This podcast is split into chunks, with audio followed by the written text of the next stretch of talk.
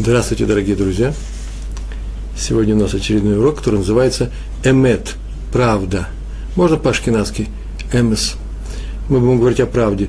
У нас уже было несколько уроков. Главная тема была «От неправды удались», э, и внутренние, и внешние, не участвуют там, где обманывают. Сегодня мы будем говорить только правду, одну только правду. В недельном разделе «Бо» в книге Шмот, 10 глава, там написано, э, в 17 стихе, там написано о том, что фараон сказал, это во время казни саранчой, он сказал Аврааму, и, э, извините, Моше и его брату Аарону, помолитесь своему Богу, чтобы ушла эта казнь. И все отмечают, многие отмечают о том, что он почему-то сказал это во множественном числе, помолитесь.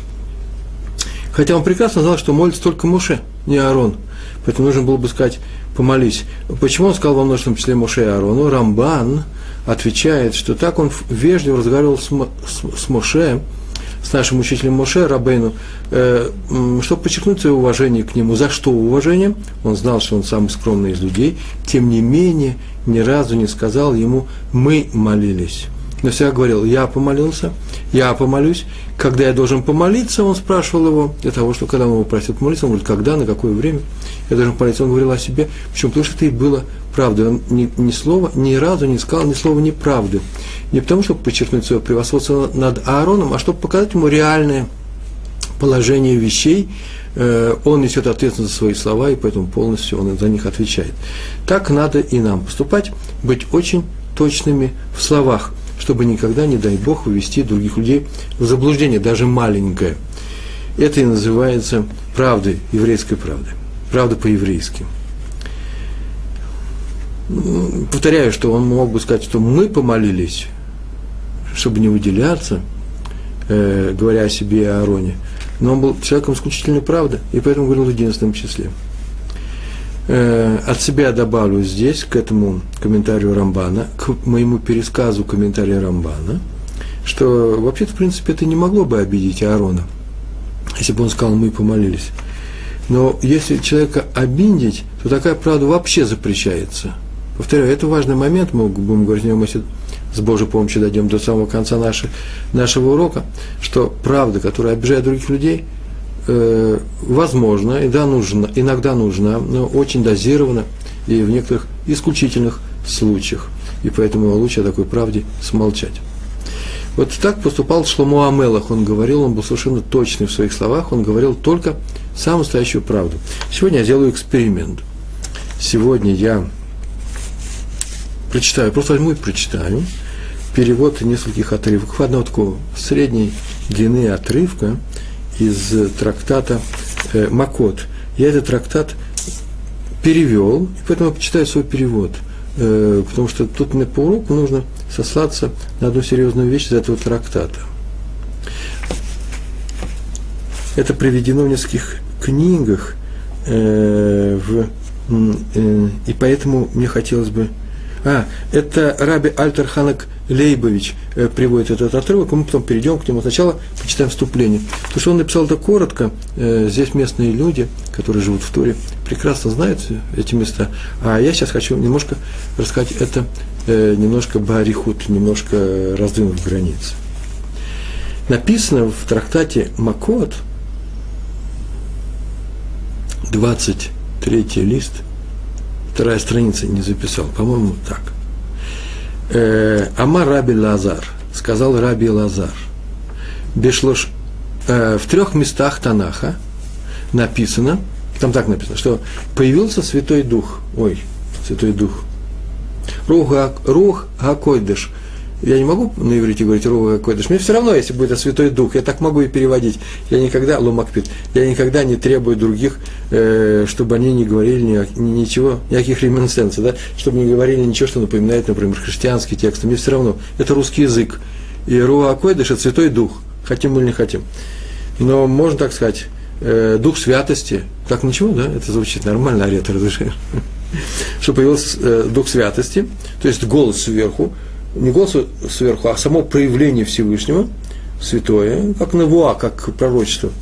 В трех местах Танаха написано, что появился вот этот вот рух, э, чтобы подтвердить правоту праведника. То есть некоторый прав, праведник, что-то сказал, и, и вот этот святой Рух его подтвердил. Три случая. Это было на суде Шема, Шем, сын Ноха.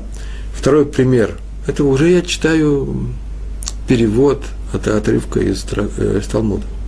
Второй суд в суде пророка Шмуэля Арамути, жителя Рамот. Рамот – это северный, э, минут 10 езды отсюда. Я рядом с ним живу, сейчас пешком пришел. Рамот – это северный район Иерусалима. Так вот, это район Рамот. Там э, находится могила пророка Шмуэля, Кера Шмуэль Ханави. Его очень часто называют Шмуэль Арамути, житель Рамот. Так вот, в суде этого пророка проявился этот рух, что подтвердили, да, пророк прав, э, прав сверху подтвердили. И в суде царя Шлому. И приводится э, Раум э, э, э, Лейбовичем, Лейбовичем, приводится как раз этот случай из суда, э, суда царя Шлому. Вот я сейчас его прочитаю. Откуда мы знаем, спрашивает Гемара, спрашивает Талмуд, что Святой Дух появился в суде царя Шломо? Откуда мы это знаем? Как написано в суде царя Шломо, с моими комментариями, что когда пришли к нему две женщины, это я вам рассказываю про свой комментарий, вставляю сюда, принеся двух детей, мертвого и живого, причем каждый утверждал, что живой принадлежит ей. Вот так написано про этот суд. Сказал царь Шломо в книге Малахим, первой книге Малахим, цари, 3 глава, 27 стих. «Разрежьте живое надвое, отдайте половину одной из них, а половину другой». Так сказал царь Шломо, Соломон. Настоящая мать проявила милосердие к своему сыну, так написано, проявила милосердие, закричав, «Мой господин, выслушай меня». Отдайте живого ребенка, но, не бив... но, но убивать его не убивайте. А про вторую женщину написано, а это, говорит, ни мне, ни ей пусть не будет, режьте. Ну, перевод немножко не такой, если вы посмотрите в русском переводе. А дайте живого ребенка, там вообще-то на, на самом деле написано в еврейском тексте, а мертвого не оживляйте. На то же пошло. Это означает, э, убивать его не убивать. А вторая говорит, не надо, режьте пополам, ни ей, ни мне. Все одинаково. Так вот, Талмуд продолжает. И ответил царь, так сказав, отдайте этого живого, этой живого ребенка, но убивать его не убивать, потому что она его мать. Глобально, потому что она его мать, так сказано, мы процитировали. Откуда он узнал, что именно она его мать? Талмуд спрашивает, возможно, она его обманула. Она поняла уловку царя и прикинулась милосердной. И вот ответ. Вышел голос Всевышнего, прозвучал с неба, да? Батколь называется, голос Всевышнего. И сказал, она его мать. Вот так это было сказано. Не убивайте, этого не убивайте, а отдайте живого ребенка, потому что сказал мне голос сверху, это его мать. Это его мать принадлежит не Шломо, эти слова принадлежат, а кому? Всевышнему. Почему ты сказал, сейчас мы дальше узнаем. И почему это доказательство того, что в этом суде присутствовал Святой Дух Всевышнего, э, само присутствие Всевышнего наблюдалось только из-за того, что Шломо Амелах никогда ни разу не сказал неправду. Он мог сказать, что это вообще-то я так считаю – что она его мать. Но сказал, ну, ну сверху мне подтверждение пришло. А еще заодно приведу отрывки про суды Шема и Шмуэля. Хотите? Это я принес. Однажды надо начать серьезно же учиться, правильно? Не только же рассказы рассказывать. Откуда мы знаем, что Рух, а Койдыш, Святой Дух, пился в суде Шема, Шем, который был сыном Новых, как написано в эпизоде с Иудой и Тамар. Там так написано, его невесткой. У Иуды была невестка Тамар, и дочка, и эта невестка была дочерью Шема, которая, идя на казнь, передала Иуде вещи, взятые у него ранее, у него ранее в качестве залога. Посмотрите, в Берешит, 38 глава, 26 стих. «И признал их Иуда, и сказал, она права, от меня она, от меня, так, такая фраза мы дополняем, да от меня она беременная. Э, на эту тему, кстати, между прочим, у меня в моем блоге на Толдот.ру есть целая статья. Э, в свое время была, когда читалась эта глава, совсем недавно, может быть, месяц назад, посмотрите, э, про те предметы, которые получил Тамар в качестве залога от Иуды, что все это означает. И Талмуд продолжает, но откуда он узнал, что именно от него она беременная? Возможно, как он пришел к ней, так к ней другой человек пришел. От него она беременная. Это женщина, которую он встретил, там, возможно, еще какие-то люди были мужского пола. Ну вот ответ. Вышел голос Всевышнего, прозвучал с небес и сказал, от меня это произошло, от меня, слово беременна там нет, произошло нет, от меня, мимени, от меня. э, ибо я, Всевышний так говорит, якобы, как бы говорит Всевышний, ибо, ибо я захотел, чтобы будущие еврейские цари произошли от этой пары. То есть слова от меня принадлежат не царю, а Всевышнему. Это второй пример в этом Талмуде. А еще про э, третий пример. Откуда мы знаем, что Рух Акоидыш появился в суде пророка Шмуэля? Как написано о Шмуэле, он обратился к народу после того, как передал власть царю Шаулю со следующими словами. Они возроптали, они не очень ему верили, и поэтому он сказал, я когда-нибудь раньше обманывал, в книге Шмуэль, первой книге Шмуэль, 12 глава, 3 стих, с 3 по 5, посмотрите, там так написано, и вот, ответьте мне перед Всевышним и перед его помазанником, царем Шаулем, да, он сам помазал этим маслом, ответьте мне, взял ли я у кого-нибудь из вас быка, взял ли у кого-нибудь осла, обобрал ли кого-нибудь, точно цитата из Танаха, кого я притеснял, из, чьей, из чьей руки взял плату, отведя свои глаза. Ну, отведя глаза, стыдясь, потому что плату уже запрещено брать, э, скрываясь от праведного суда. Скажите, я верну.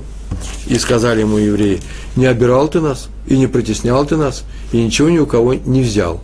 И сказал им Шмуэль, так он им сказал, сегодня свидетель Всевышний и свидетель его помазанник, царь, да, Шауль, в том, что вы ничего не нашли в моей, в моей руке, потому что вы сейчас сказали, сейчас это свидетельство ваше зачтется, и вы меня теперь уже не сможете никогда обвинять в том, что я вас обобрал.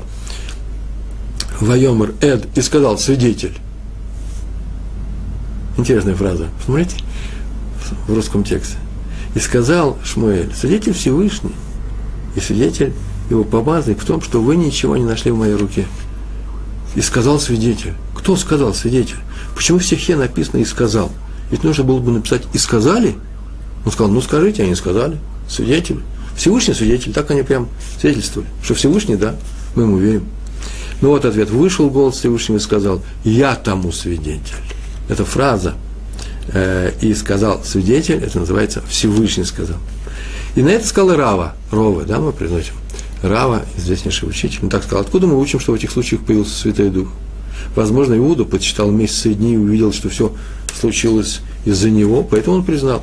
Что касается подозрения, что в тот же день к Тамар пришел другой мужчина, так есть правило такое. Рова написал, и прям читаю. Что видим, то и считаем верным. То есть, как видим, так и оцениваем события.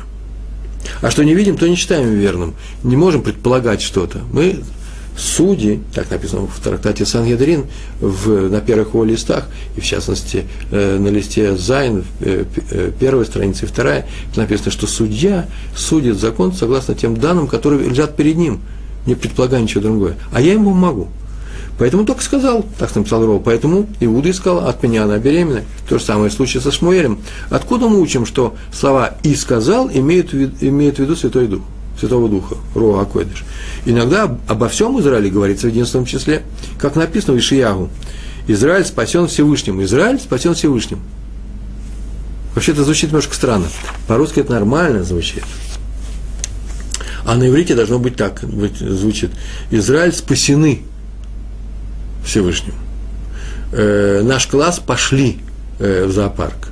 Э, э, Рабанут еврейский суд раввинов, да, э, прису, присудили нам. Так должно быть звучать по-еврейски. А тут написано только Израиль. Э, в единственном числе про весь Израиль. Глаголе единственное число. Так не должно быть. Тем не менее, так написано, а поэтому такое иногда бывает. А поэтому сказал свидетель, можно трактовать так. Сказал Израиль, народ сказал. То же самое случай с царем Шламу. Откуда мы учим, что слова «она его мать» произнесены на Ируа Откуда? Возможно, их произнес сам царь потому что увидел, что одна женщина проявила милосердие, а другая не проявила милосердия. Это прям точно цитата из Талмуда. Но вот каков ответ на эти возражения. Раби Лазар получил это по традиции от своих учителей с горы Синай. Голос Всевышнего объявил, в случае Иуды Тамара от меня, от меня эти дети, у нее в животе. В случае пророка Шмуэль, Шмуэля, я свидетель Всевышний сказал. В случае с царем Шламом, Шламо, она его мать, сказал Всевышний. Почему? Потому что вот прекрасно известно, что царь Шламо такой, такой, такой праведник, ради которого Всевышний может спуститься с неба и сказать, я свидетельствую за, за него. Почему? Он ни разу никогда не сказал ни слова лжи. Вот к чему все это рассказываю так долго. Заодно немножко Талмуд поучили. Раби Альтарханах Лейбович э, ныне живущий э, раввин, пишет книги, пишет книги, называется Хидушей, пишет свои книги, которая называется Хидушей Алев, на э, трактат Толдот. Он так пишет.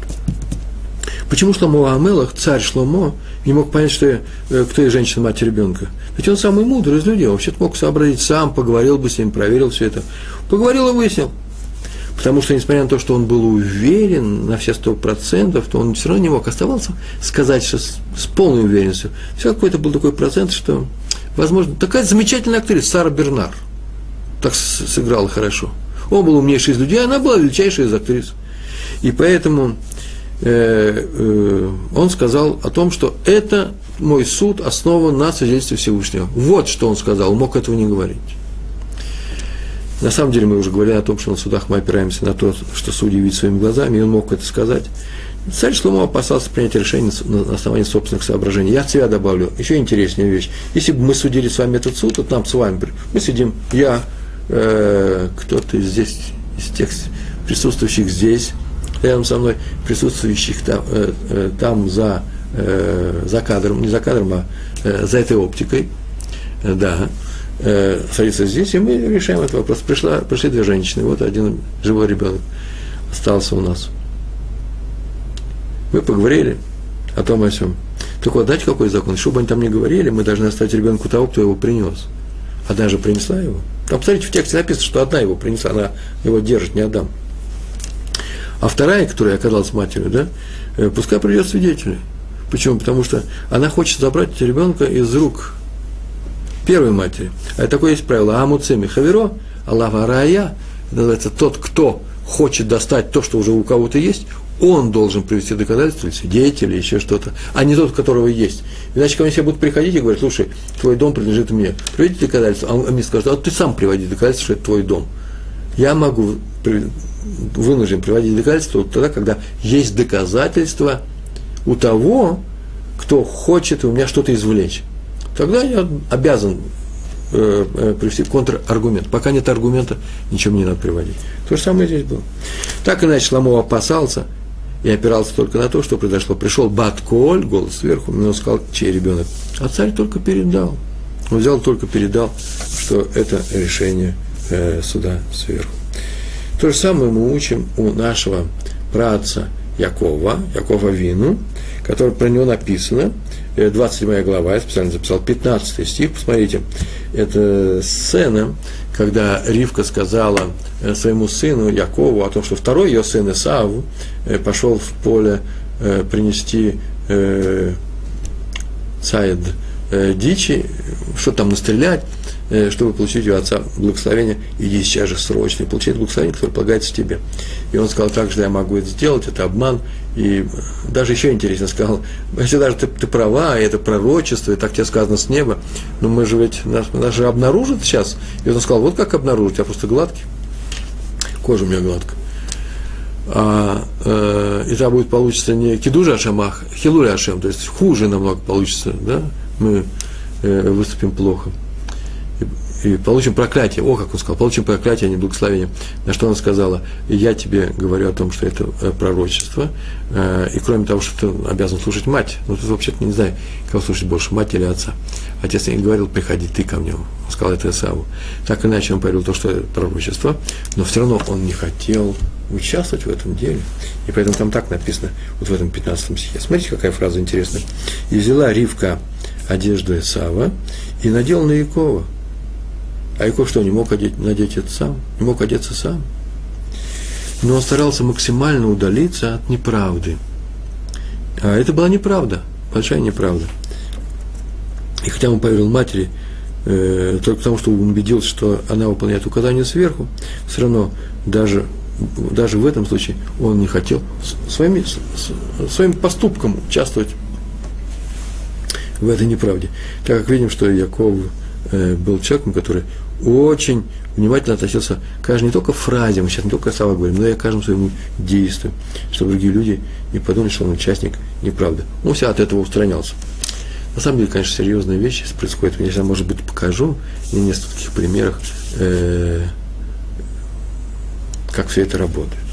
Про э, Раби Яков Каневский. Это известно о нем, что из его уст ни разу за всю его жизнь не, не, не вышло ни одно слово неправды. Э, много ли народу, многие ли из нас могут сказать о том, э, что мы ни разу в жизни э, никого не обманули. Понятно, что неправда присутствует среди нас очень часто. Может быть, иногда серьезная неправда, это возмущает, иногда не очень серьезная, мелкая, и многие люди не смотрят за своим ртом, когда они сказали то, что, в принципе, и не надо было бы и говорить, а сказали, э, и люди им поверили. Я сейчас не говорю про ту неправду, которая вообще ни к чему не обязывает. Например, неправда художественного вымысла. Это тоже ведь неправда. Э, но, по крайней мере, мы, когда мы читаем какие-то произведения или слушаем какой-то рассказ человека, который э, любит, ну, как бы сказать, прихвастнуть, и все это рассказывают в шутку. Барон Мюнхгаузен, кто не любил эти в свое время, э, не любил его рассказы. Я, например, совсем недавно, неделю назад у нас за столом это произошло. Оказывается, наши дети не знали этих маленькие дети. Взрослые где-то уже узнали, а маленькие. Самый маленький наш мальчик не знал об этом. Мы начали рассказывать, если вы видали, как он на иврите, как он заливался заливисто, про все истории с Мюнхгаузеном. Это радует. Никому в голову не придет, что он врун. Конечно же, врун, но это не та неправда, о которой мы сегодня говорим и обличить его, это не, тот поиск той, не, не поиск той правды, которая нужна. Это просто такой художественный вымысел.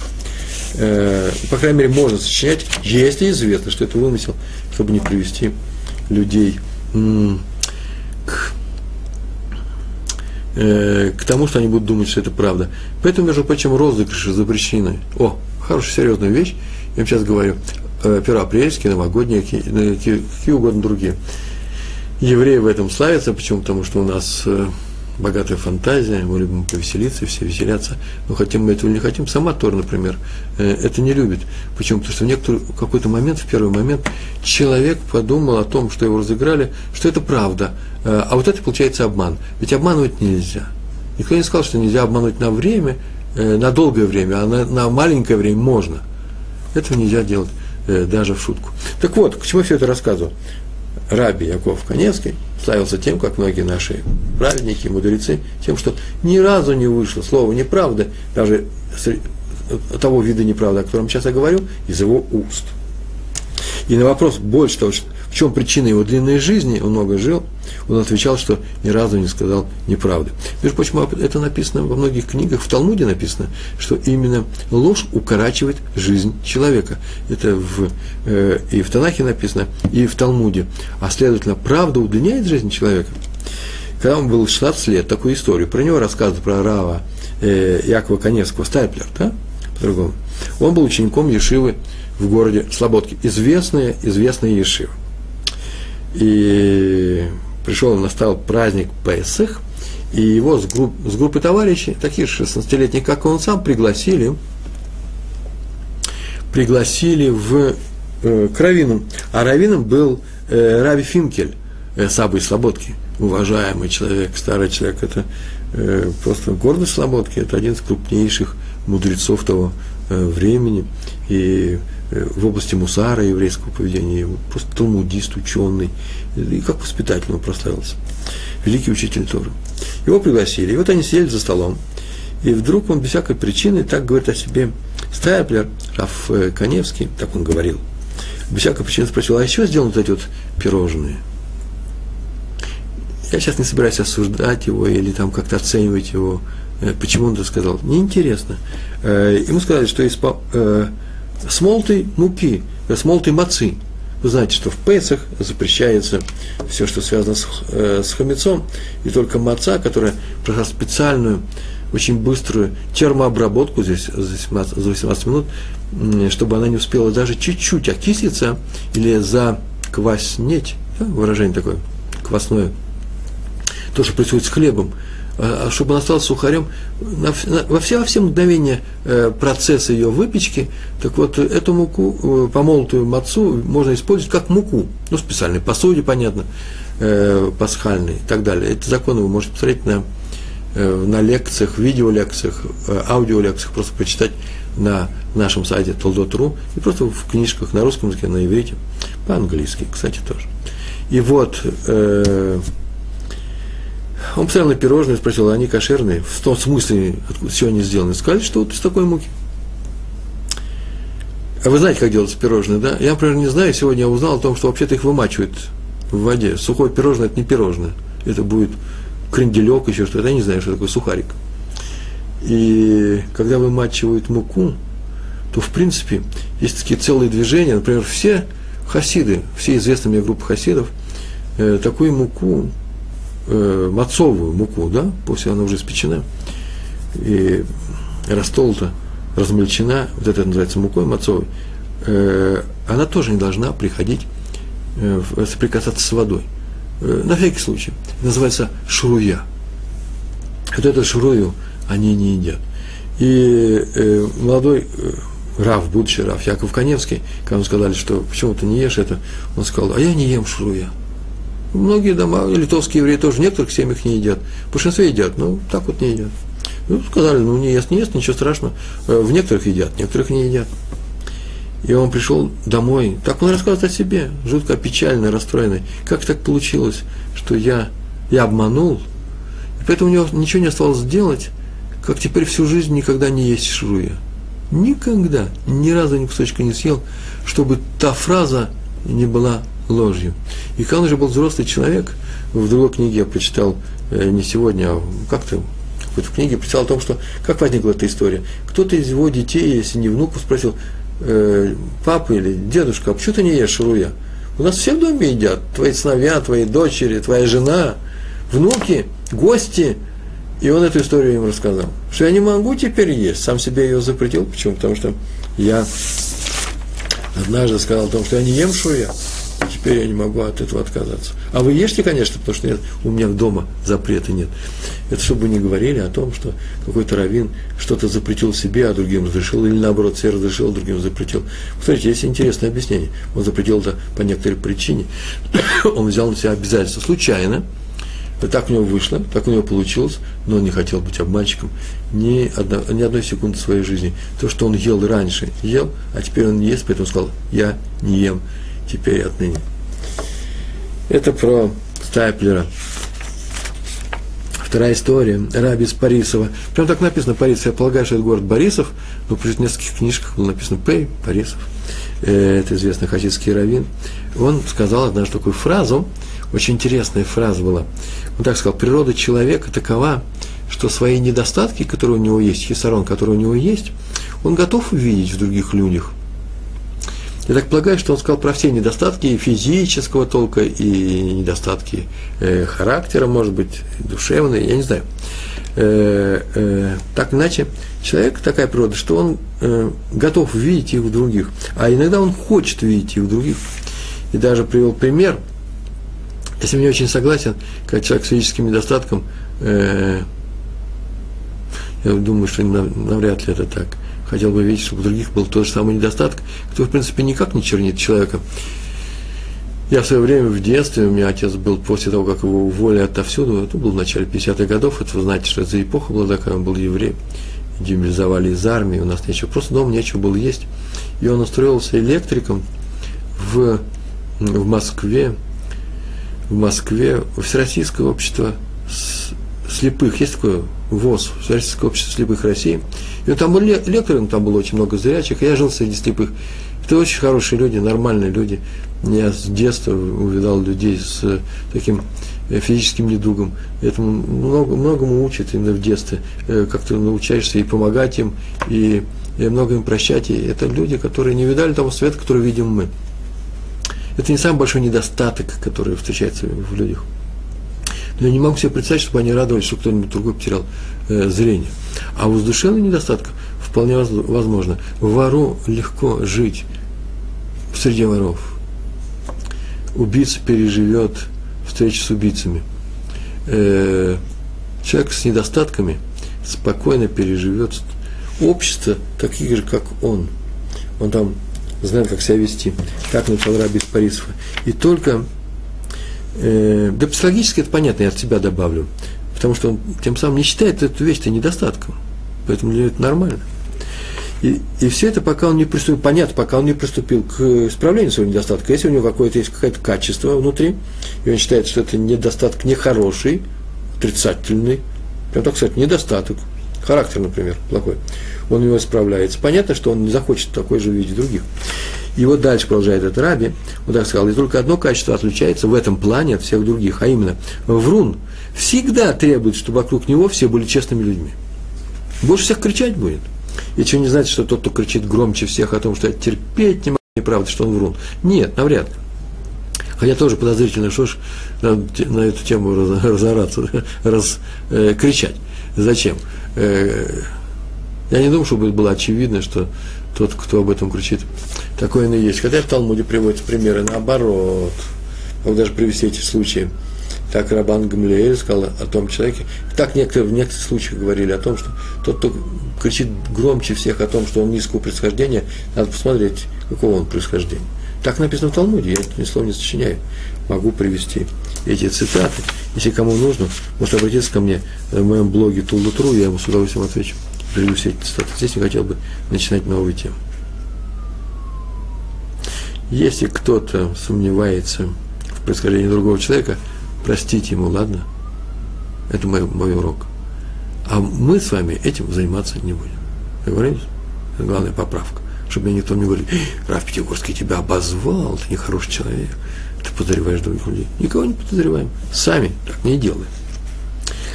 Так вот, только Врун требует, чтобы вокруг него все были люди честными. Почему? Потому что он страдает, якобы страдает от чужой лжи. Почему? Потому что он только так, только так говорит, что страдает, чтобы другие думали, что он честный человек. Вот тут с враньем это непростая вещь настаивать на том, чтобы все были честными, и может и честный человек, но врун обязательно будет настаивать. Для чего? Чтобы его не поймали за руку. Мы не хотим так выглядеть, так нельзя, так нельзя делать. Раби Исар Залман, э, финал, да? Э, сами не врем, других можем простить. Потому что тот, кто кричит, ой, я не люблю, она обманывает, ой, я не люблю его, он лжет, а там все вруны, э, это не совсем красиво. Можно людям простить эту маленькую слабость, самому себе прощать ее нельзя, потому что слабость-то большая очень. Ну а те люди, которые сделали нам неприятные вещи, потому что они врут, и очень много, очень сильно, большая вещь, то, может быть, нужно подумать о том, как с ними не общаться. Называется другое правило. От злодея удались, если они выступили при помощи этого, э, проявили себя Э, как злодей при помощи этого качества. Э, только главное, что не надо ошибаться, чтобы кого-нибудь, кто сочинил что-то, называть злодеем. Не торопимся с этим, с этим тоже. Раби Исар Мельцер, крупнейший ученый, у него в доме однажды гостил Брискиров, Раф Соловейчик. Он был Раф Мельцер старший. И жена Рава Мельцера подавала угощение на стол, ложила все на стол. Это тоже было еще в Литве. И пригласил всех. Ешьте, все кошерно. Я сказал в Литве, не знаю. Тут не написано было. Они могли встретиться и, и здесь, в Израиле. И пригласил здесь э, всех. Ешьте, это кошерно.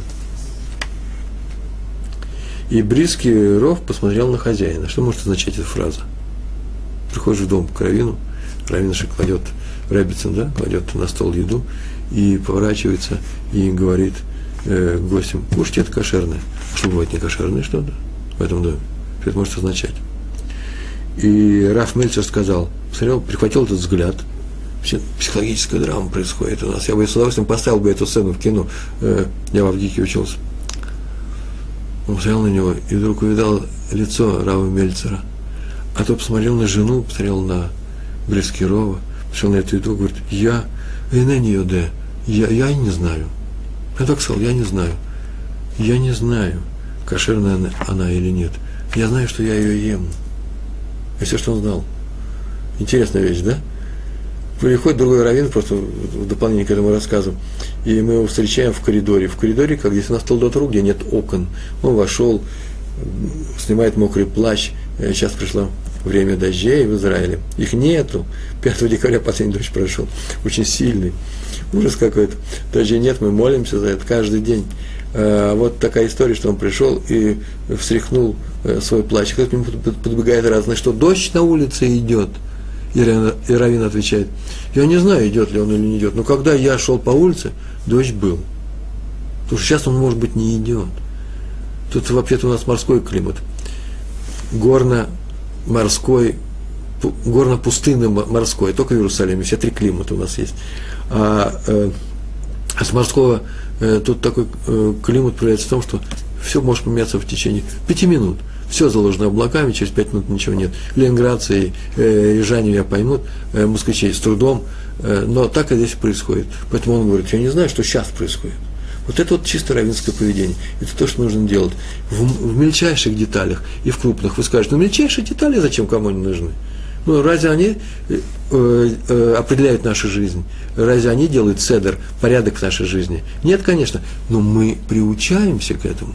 При помощи мельчайших деталей, которые мы позволяем сказать своим, своим языком, мы позволяем себе, может, потом сказать что-то и больше. Если у нас есть некоторые ограничения, а надо уметь собой управлять, кстати. И поэтому нужно смотреть внимательно даже там, где можно сказать вообще просто простую обычную вещь. Дождь на улице идет. Они меня об этом и просили. Ну что нам все время за собой смотреть? быть такой степени критическим, э, критичным самому себе. О, это называется мы воспитываем сейчас самих себя. Что мы позволяем, то и будет дальше. Если мы в, мел, в мелких вещах разрешаем себе так поступать, может быть, и в крупных, не дай Бог, мы тоже так поступим. И вот так он сказал, я не знаю, кошерно это или нет, прям так сказал. Я это ем. То есть он настолько был честен, что мог сказать только правду. Он доверяет своей жене, но кашрут не проверял. Вот этот кашрут он сейчас не проверял. Не знаю, что там произошло. И когда Брискиров вышел, его сопровождал раби Довид Финкель. Они шли на, по улице, и по свидетельству раба Довида Финкеля, Брискиров так сказал, Брискиров называется раввин из Бриска. Бриский раввин, Брискиров. Он сказал, о, Раф Мельцер только что избавил меня от одной проблемы. В чем она заключается? Однажды, так рассказывает Брискиров, я гостил в доме большого равина. А, это было в Израиле. Почему? Потому что раз большой раввин, потому что про него известно было, который спасся из Шоа, э, Алакост, да, Алакост. Видите, я не говорю Холокост, я говорю Алакост. Так написано это слово. А то у нас получится Хава Нагила – самое смешное в жизни, что я видел. И как я говорю своим детям, русские поют Хава Нагил, они падают, как называется, под стулом, да? Так, сейчас в интернете пишут, им очень смешно.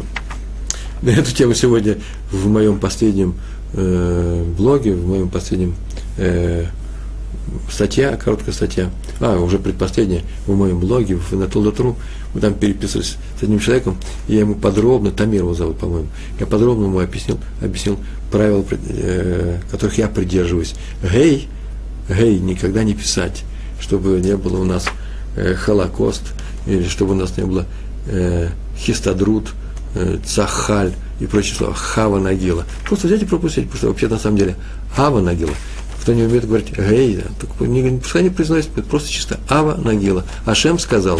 Но не надо писать Хашем, а тем более, я так думаю, это еще не значит, что я так хочу, что все так делают, не дай Бог. Пишет еще H английское, да, но русский глаз его читает как Ч перевернутое, да. Вы можете представить, встречаете человека, как тебя зовут, он говорит, он говорит, а врачам э, Кочин – что это Авраам Кочин? А это Авраам Коэн называется, оказывается. Ну, чтобы этого не было, лучше пропускать. Этот очень для, для русского языка трудный, трудный звук для уха. Так или иначе, Холокост. Вот куда я отъехал в сторону. Так весь Талмуд написан. Он какой-то день может увлечься и уйти в сторону. Возвращаюсь. И он приехал к большому раввину. Он говорит, у меня проблема возникла, Брискиров говорит. Дело в том, что этот человек много своей жизни испытал за последние годы, и он... Какой у него может быть сейчас кашрут? Условия были тяжелейшие. Сейчас, может, кашрут, а что было у него там, в лагерях этих? Люди могли привыкнуть к этому. Поэтому, когда хозяйка э, принесла, поставила закуску на стол, я выдержал паузу, чтобы подумать, как бы причину, придумать, чтобы это не есть. А потом взял, перехватил взгляд хозяина. Вот как сейчас это произошло с э, Равом Мельцером у меня. Это мои слова, это мой комментарий и увидал взгляд хозяина и понял, что ему, он внимательно меня смотрит, буду я есть это или нет. И ему будет очень больно, если я откажусь от еды. Но я стал есть и пить, чтобы не обидеть людей. Я не призываю людей к тому, чтобы на основании только того, чтобы не обидеть человека, есть некошерные вещи. Если известно, что вещь некошерная, запрещается ее есть. Чтобы не обидеть маму, ну что ж, сидим, э, яйцо сваренное в субботу, э, закусим салом, а то она расплатится. Не дай Бог. Нужно делать что угодно, поцеловать, обнимать, любить ее, ужасно. Но объяснить, что это нельзя делать, если мы знаем, что это не кошерная вещь. Но если мы знаем, что в доме в этом кашрут есть кошерная вещь, и это называется хазака, да, так считается в еврейском мире, что это дом кошерный, то там уже, чтобы не обидеть людей, это надо сделать. То же самое, что сейчас произошло. То, чему меня сейчас научил, сказал бритский Ров, э, Раф Мельцер. Он сказал, я не знаю, кошерно или не кошерно, я это ем. Потому что я доверяю своей жене. Это он сказал правду. Это во время, могу сказать про себя, во время отказа, рефьюз, да, если кто не знает, что такое отказ, сэрув по, на иврите, я просто недавно начал встречать людей, которые даже не знают, что такое была такая эпоха. Приезжали к нам люди в Россию, в Москву, в частности, к нам, и, извините, привозили кошерную еду, потому что у нас не было кошерной еды. И вот привозили, например, сыр. Другого сыра мы не ели, а где вы можете кошерный сыр? И мы пришли как к своим соблюдающим друзьям, тоже сели они в отказе, находились в отказе, собирались, по-моему, ехать в Америку. А может, они были такие нормальные сионисты, нерелигиозные. Собирались ехать в Израиль, я с ними давно уже связи почему-то нет, куда-то пропало.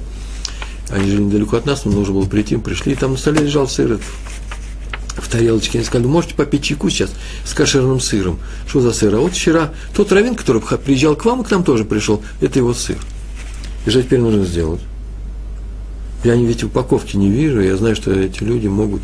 Так получилось, они очень хорошие люди, но они полностью советские люди в этом смысле, вот именно в, этой, в этом месте. Могли бы сказать, что ну, чтобы мы на себя берем.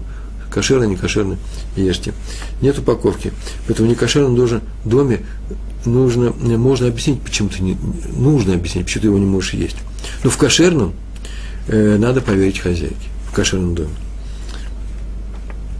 В любом случае, за свой кашут в доме можете говорить, что вы верите жене.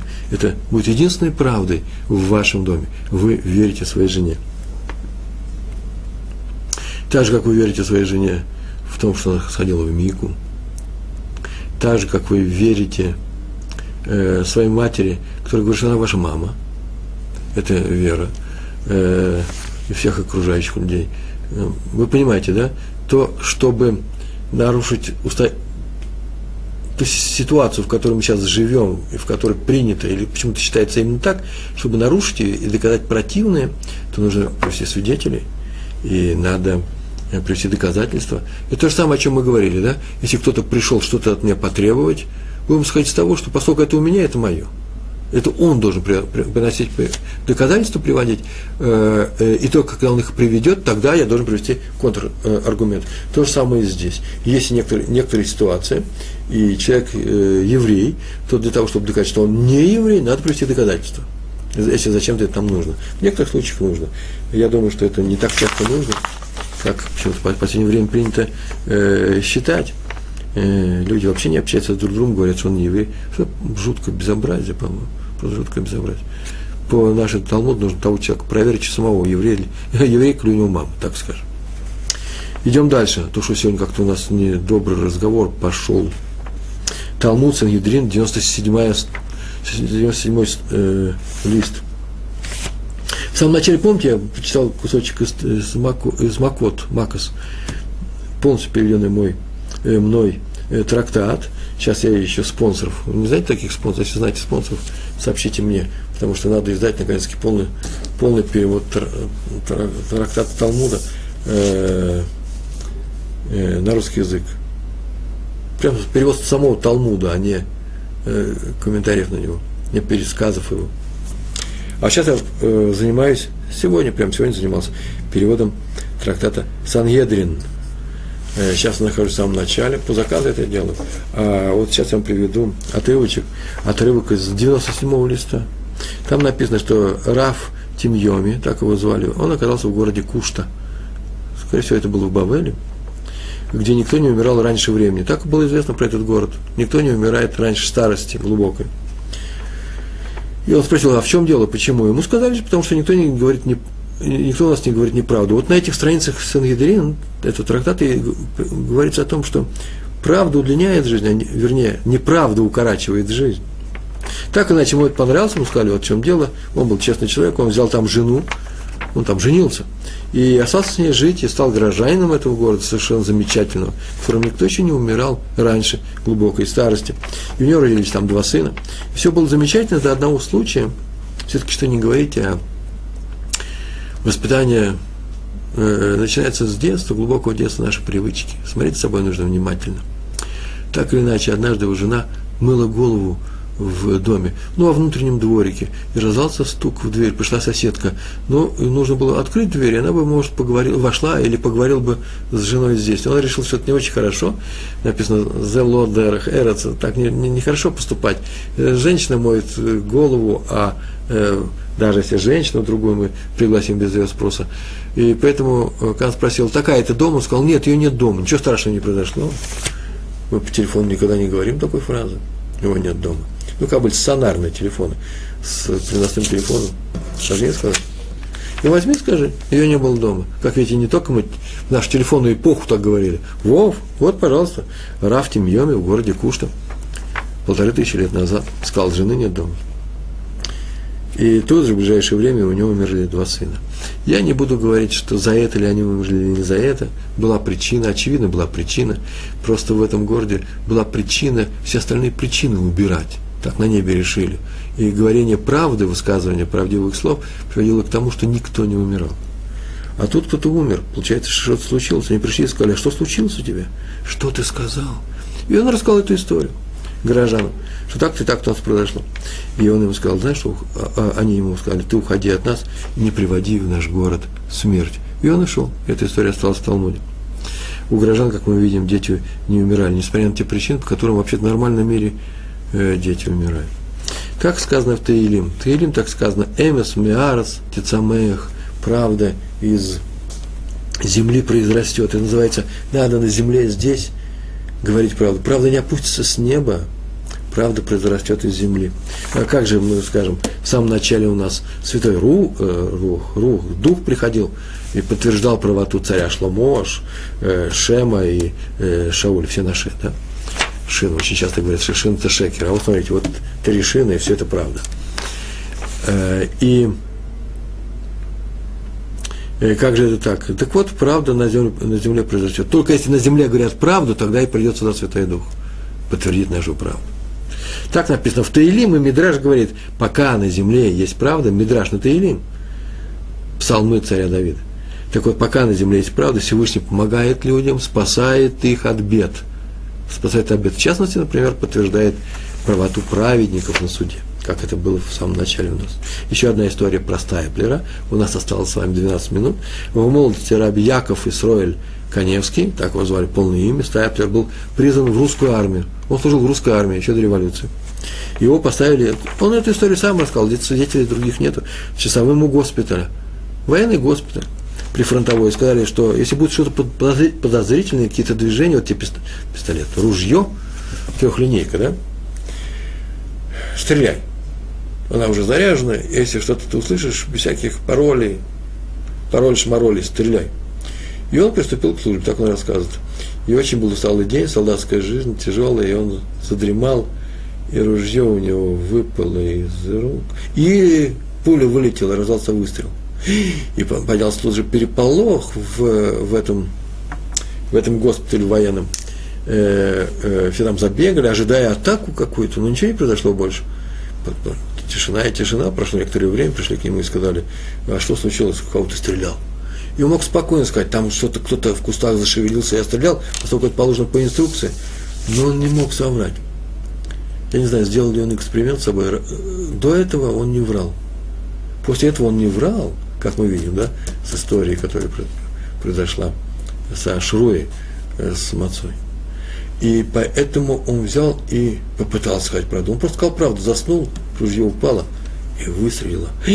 Тут же составили акт. Это самое страшное преступление в царской армии. Только в царской армии, конечно. Часовой заснул на посту. Э, расстрелял на месте. Какие-то фашистские армии, фашистские законы. Тихий ужас. Я сейчас не могу прийти в себя. Как это можно? Человек заснул. Я еще понимаю, была бы атака, подвел бы он людей. Так мирное время. Ну, заснул. Ну, нехорошо спать. В израильской армии я не могу себе представить такое, чтобы что-то с ним сделали. Ну, скажешь, ну, Хайм, ну не спи, пожалуйста, больше на посту. некрасиво, веди себя красиво, не подводи товарища. Ну как можно расстрелять? И только там, в Восточной Европе, э, приговорили к расстрелу, ну не к расстрелу, к повешению. В то время вешали, так было написано. Посадили его в карцер, присудили к повешению. Но он сидел и там молился, учился, надеялся на помощь Всевышнего. И так произошло через несколько дней по причине дня рождения царя – вышла амнистия, и всех с остальными преступниками их освободили из армии. Сейчас вы можете сказать, пришел такой вопрос, кстати, однажды, смотрите, он помолился, его спасли, а других-то не спасли, какая разница? Я теперь должен объяснять, что такое смерть, э, как мы смотрим на это. Ну, не спасли, был кидушашем. Этого спасли, так это осталось. Почему? Наверное, потому что от Стальпера еще ожидали много книжек для еврейского народа. Может быть, поэтому его спасли. Так или иначе, если есть опасность, можно соврать, не, поступать не как стаплер. Если не причиняешь ущерб другим. Пример, например, я убегаю из дома. Пример придуманный мной, не дай бог, где мы тоже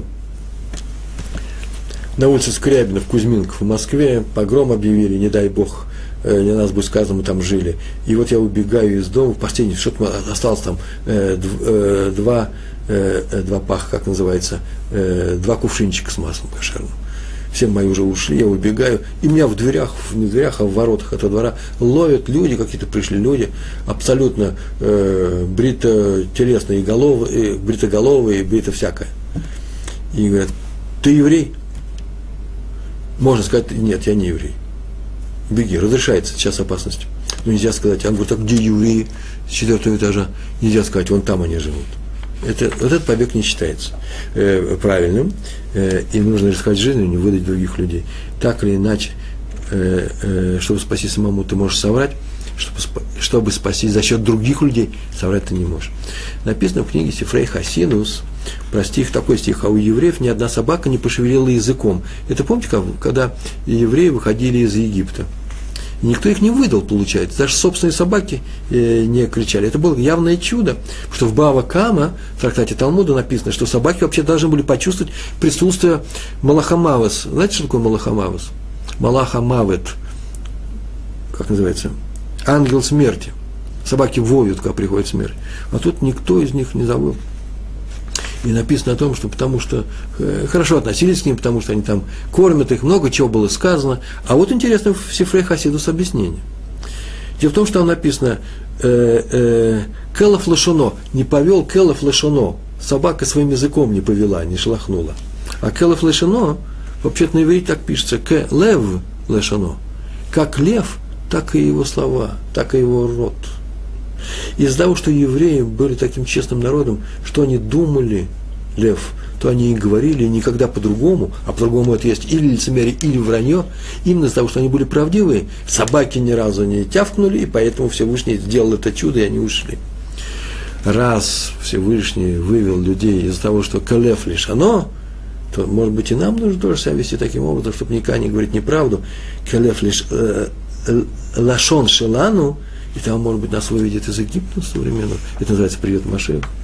И еще у нас, поскольку у нас осталось пять с половиной минут, то у нас еще совсем в конце мы стоим. Осталось пара историй. Я сегодня делаю немножко больше историй, чтобы, а вдруг, э, э, а вдруг я быстро поговорю. Все, и останется. Э, мне ничего будет говорить. Я не собираюсь вас обманывать и придумывать какие-то истории с воздуха. Я должен рассказать весь этот урок, как я его рассказываю. Так, такова тема у нас. Эмет, эмес. Рав Канеман рассказывал о Хофицхайме. Однажды Хофицхайм сказал ему, что он прям пришел к нему домой и сказал, что он продал, это было в Литве, Хофицхайм там и жил, какое-то время выезжая в Польшу. Вообще-то все это было под Польшей, Литва была под Польшей. И он пришел к нему и сказал э, Раву Канеману, он был моложе его, что-то он сейчас он продал некоторую партию книг. Он книги писал и издавал, и получал, тем жил, что он жил. Жил книга э, торговли, продавал свои книги и сказал, что он продал партию и хочет, чтобы деньги полежали в доме у Рава Канемана. Я объяснил. Дело в том, что это деньги полагается внести в ГМАХ. ГМАХ – это касса взаимопомощи. Приходят люди и просят суду оттуда, из этой, э, из этой кассы. А здесь закон, что если ты не знаешь, человек вернет или не вернет, то обязан дать суду, но если ты знаешь совершенно точно, что человек не возвращает, еще ни разу не вернул тебе суду, который взял он у тебя из своей кассы взаимопомощи, которая принадлежит всей общине, то ему можно не давать. Есть такие случаи тоже, это непростой закон, я просто не хочу это трогать здесь. В некоторых случаях нужно дать такому человеку тоже. Ну, по крайней мере, э, есть разрешение, к нему приходят такие люди, и он не может сказать, например, а тебе я не дам. Это обидеть человека. А сказать у меня нету, тоже тяжело. А сказать у меня нету для тебя, это вообще оскорбление. Поэтому сделаем простую вещь. Поскольку я имею право ему сказать, у меня нет, если у меня этого нету, в доме. Нет у меня в доме. У меня в доме нет ни копейки сейчас то это, а этому человеку можно эти деньги не дать, пускай эти деньги полежат у тебя. Он хотел даже в малом быть честным и правдивым. Есть такой закон, от неправды удались. Мы проходили, у нас целый урок есть на эту тему. И чужой, и своей. То есть не обманывай. Есть еще большие правила. Говори только правду. Только, то есть от правды старайся не удаляться, приближайся, приближайся к правде. Один хасид похвалялся перед Адмором из Сатмара, раби Юэль, Юэлем Телбоймом, что он воспитывает своих детей только самое главное качество его воспитания в том, чтобы они всегда а, не говорили неправду. Не дай Бог не говорить неправду. И Раф заметил, разве это, это, э, э, э, разве это достаточно? Надо приучить их говорить именно правду. И привел на память слова Рамбама из раздела Швот, 12 глава, отдел 8. Прям слова, на иврите они хорошо очень звучат. Надо весьма стараться, чтобы приучить говорить детей правду. Это одно из самых главных положений – говорить правду. Не надо кричать «не говори неправду». Это может быть, это даже педагогический прием не очень самый удачный. Хотя это тоже нужно как-то любовно и любя, и ласково, и обязательно через любовь. Объясните это детям тоже, но главное их нужно приучать говорить правду. И повторил он это три раза говорится в Талмуде, что можно обмануть еврея в момент опасности, мы говорили об этом. Например, спрашивают, куда идешь, не еврея, сейчас сказал, извините, можно обмануть не еврея в момент опасности. В то время тяжелые не евреи были, часто мы культурные нации, и совсем другое, другие вещи сейчас происходят. А раньше, когда во время идолопоклонников, евреев часто убивали. И мог человек один э, подошел, не еврей, к еврею на, на базарной площади, сказал, куда ты едешь, куда ты везешь свой товар. Можно сказать, что в другой город. Почему? Потому что, чтобы он не знал, куда ты едешь, потому что можешь подождать своей бандой в другом месте. Э, э, сказал, не еврей, да, идолопоклонники. И будет плохо. Поэтому можно его обмануть. Называется трактат Авада Зара. 25 лист, сами посмотрите, вторая страница. Так вот, Раша объясняет там, этому мы учимся у нашего праца Якова, который сказал Исаву, ты иди на, на гору Си, Саир, когда встретились они, у тебя иду на гору Саир, пойдем со мной, Яков сказал, ты иди, а я приду за тобой. И нигде не написано, что он пришел за ним. Получается, что он обманул. Зачем, между прочим, кстати, зачем учить-то это у Якова? Вообще понятно, что если опасность, то можешь обмануть. Почему у Якова нужно учить? Нет, отвечает Раби Йосиф Хайм из Багдада, крупнейший ученый. Он так сказал. Отсюда учим, что Яков его как раз не обманул. Он собирался пойти на Саиру в будущем, как написано, и придут спасители, Машиих, да, называется, на гору Цион и будут судить город, гору Саир. Придет а еще Яков, Израиль туда придет. Поэтому он об этом сказал. Видите, Эсав не догадывался такого прочтения, Яков старался его не обмануть. Но в час опасности можно обмануть. Но не очень сильно. Почему? Потому что назови в тот город, в который ты куда ты идешь. Не тот город, куда ты идешь, но в тот, который ты будешь когда-то в будущем придешь.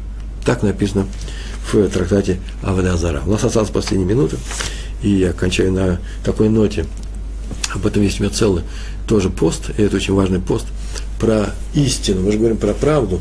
У греков э, есть, я уже говорил как на несколько раз на, своем, на своих уроках, о том, что у греков есть такая поговорка, которая почему-то э, стала общемировой. Я просто вижу это везде и всюду. А в интернете это просто э, чуть ли не, не оружие, э, не средство общения. А именно, Платон мне друг, а истина дороже. То есть истина мне всегда важ, важна. Есть люди, которые так и говорят. Я всегда режу э, правду матку прямо в глаза всем. Я не боюсь. И приписывают это себе, это как плюс, как положительное качество. Это абсолютно греческое, это абсолютно нееврейское поведение. Конечно же, истина очень важна, но Платон дороже. Человека, хочу сказать, не сам Платон, а человек. Нельзя обижать человека истиной. Если я хочу сказать человеку правду, что я о нем думаю, или что я думаю о том, что он сказал, или то, что он написал, то, что он сделал, и это обидит его, и я ничего не получу, кроме обиды, никакой выгоды не, не будет. Он мне не скажет спасибо на это, так уйдет расстроенный. То такая правда вообще запрещена. Почему? Потому что правда этого мира такова, что Всевышний хочет, чтобы мы любили друг друга, помогали друг другу, чтобы мы делали положительные и хорошие дела вместе. Это правда. Это правда намного выше э, греческой правды. Когда я скажу то, что я думаю, не дай Бог. Э, повторяю, истина мне очень дорога, но Платон – Еврейский Платон намного дороже.